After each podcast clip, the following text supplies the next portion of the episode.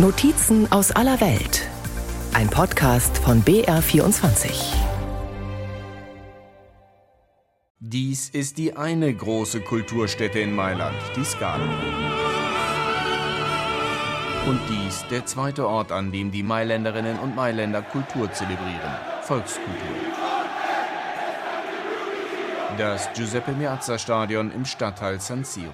Fast 80.000 Menschen kommen hier zusammen, wenn die beiden Vereine der Stadt AC Milan und Inter Mailand im Derby aufeinandertreffen. Es ist eine Stadt mit einer großen und tief verwurzelten Fußballkultur. Sie hat sich in den 50er und 60er Jahren entwickelt. Man kann sagen, dass die Stadt zweigeteilt ist in Milan und Inter-Anhänger. Gerade rund ums Derby ist die Leidenschaft mit Händen greifbar. In jeder Familie, jedem Haus gehört man entweder zur einen oder zur anderen Seite. Seite. Es gibt niemanden, der nicht wählt, sagt Nicola Cecere, der für die Gazzetta dello Sport, Italiens größte Sportzeitung, erst Milan und dann Inter viele Jahre beruflich begleitet hat.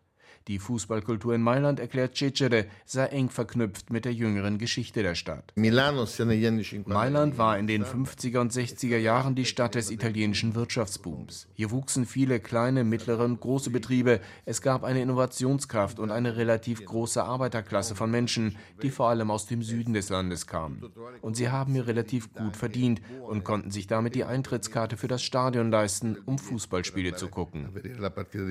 Auf der anderen Seite gab es in den Boomjahren Unternehmer in Mailand, die bereit waren, ihr Geld in einen der beiden Fußballclubs der Stadt zu stecken. Auch im Sport getrieben von etwas, das typisch sei für den Charakter Mailands, sagt Cicere. Der Wille an der Spitze, die Ersten zu sein. Das habe ich sofort gespürt, als ich als junger Mann aus dem Süden nach Mailand gekommen bin. Das ist keine Arroganz, keine Hochnäsigkeit der Mailänder sondern ein grundlegender Ehrgeiz, der im Gewebe der Stadt einfach da ist.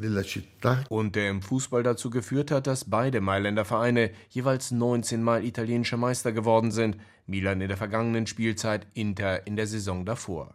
In der Beliebtheit sind beide Vereine auf Augenhöhe. Laut aktuellen Umfragen haben sie jeweils rund 4 Millionen Anhänger. Mit der U-Bahn kommt man aus dem Zentrum direkt zum San Siro-Stadion. Dort treffe ich Kai Tippmann, den bekanntesten deutschen Fußballblogger über die italienische Serie A. Wir stehen unterhalb einer der Stadiontribünen in einer Bar mit Pokalen und Fotos aus der Mailänder Fußballgeschichte an der Wand. Wir sind hier im Barretto direkt unter der Nordkurve des San Siro Stadions. Seit 1953 der Treffpunkt der Fans vorm Spiel, vorm Derby. Hier stehen Milanisti und Interisti vorm Derby in Grüppchen zusammen. Durchaus eine Mailänder Besonderheit, dass dies weitgehend problemlos möglich ist, erzählt Tippmann schmunzelnd. Dann treffen sich eben alle hier und dann trinkt man Bier und beleidigt sich ein bisschen untereinander und alles im, im, im Mailänder bürgerlichen Stil. Denn, sagt Tippmann, es ist halt eine norditalienische, relativ reiche Industrie- und Modestadt. Das bildet sich natürlich auch in so einem Stadion ab. Das ist ja etwas gesitteter und bei den Derbys gewaltfrei und so weiter. Das ist in anderen Städten anders, wo, keine Ahnung, äh, die gesamte Innenstadt mit Graffitis und Aufklebern bestrebt ist und wo es auch irgendwie mal in der Bar abends auf die Glocke gibt. Das passiert in Mailand eben so nicht oder zumindest seit 70er, Anfang der 80er Jahre nicht mehr. Tippmann ist Milan-Fan. Er wohnt mittlerweile in Italien und stand jahrelang mit den Ultras des AC Mailand in der Curva Sud.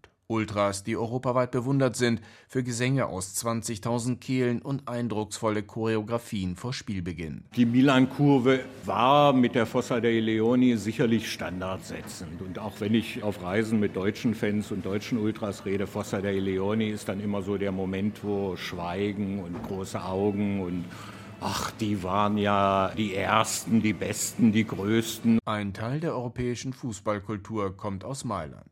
Milan erzählt Tippmann sei historisch entstanden als so eine Art Arbeiterklassenverein und hat sich dieses Image, auch wenn sich natürlich über die Generationen alles verändert hat, dieses Image so ein bisschen bewahrt, ein bisschen erdiger. Aber, fügt der Blogger und AC Mailand-Fan hinzu, ganz wirklich sind das natürlich so ein Raunen aus der Vergangenheit. Wir, die Milan-Kurve wird als Kaschawit benannt, die Schraubendreher und die anderen waren die Bauscha, die bürgerlich etwas versnobten Dandys.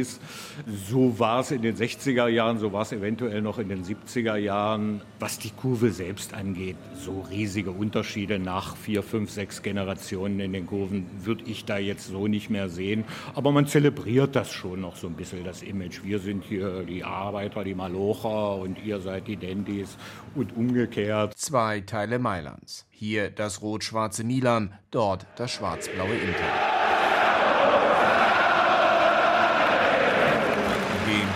Prominentesten Interfan bzw. seinen Büchern begegnet man in Mailand in jeder Buchhandlung. Beppe Severnini, mit seinen selbstironischen Texten über Italien auch in Deutschland bekannt, hat mittlerweile fünf Werke über seinen Lieblingsverein veröffentlicht. In der Beschreibung der sozialen Wurzeln der beiden Mailänder Vereine ist sich Savernini mit Milan van Tippmann weitgehend einig.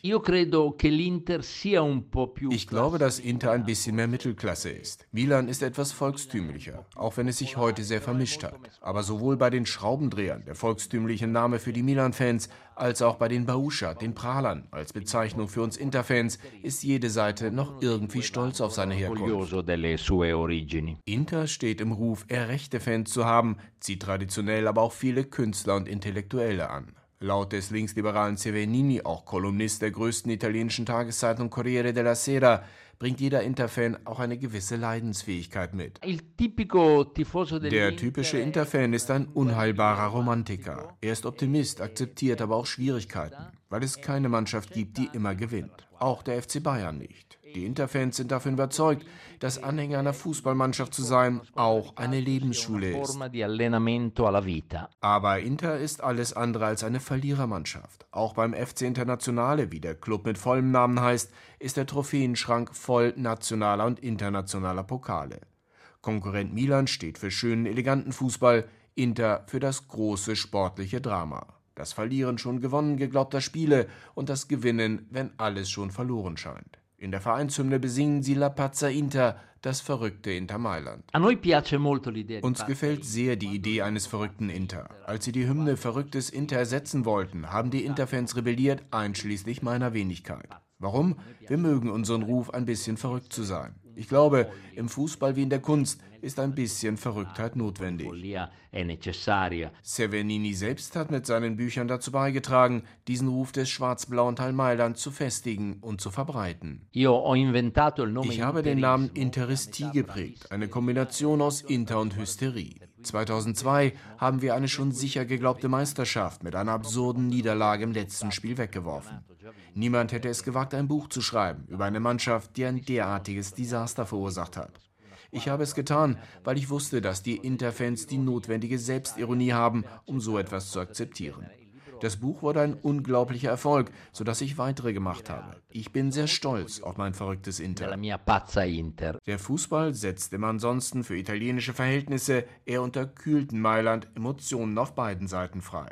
Zur Meisterschaftsfeier Milans im vergangenen Jahr sollen bis zu zwei Millionen Menschen auf der Straße gewesen sein. Bei Inters Titelgewinn strömten mitten in der Pandemie Hunderttausende auf die Straßen.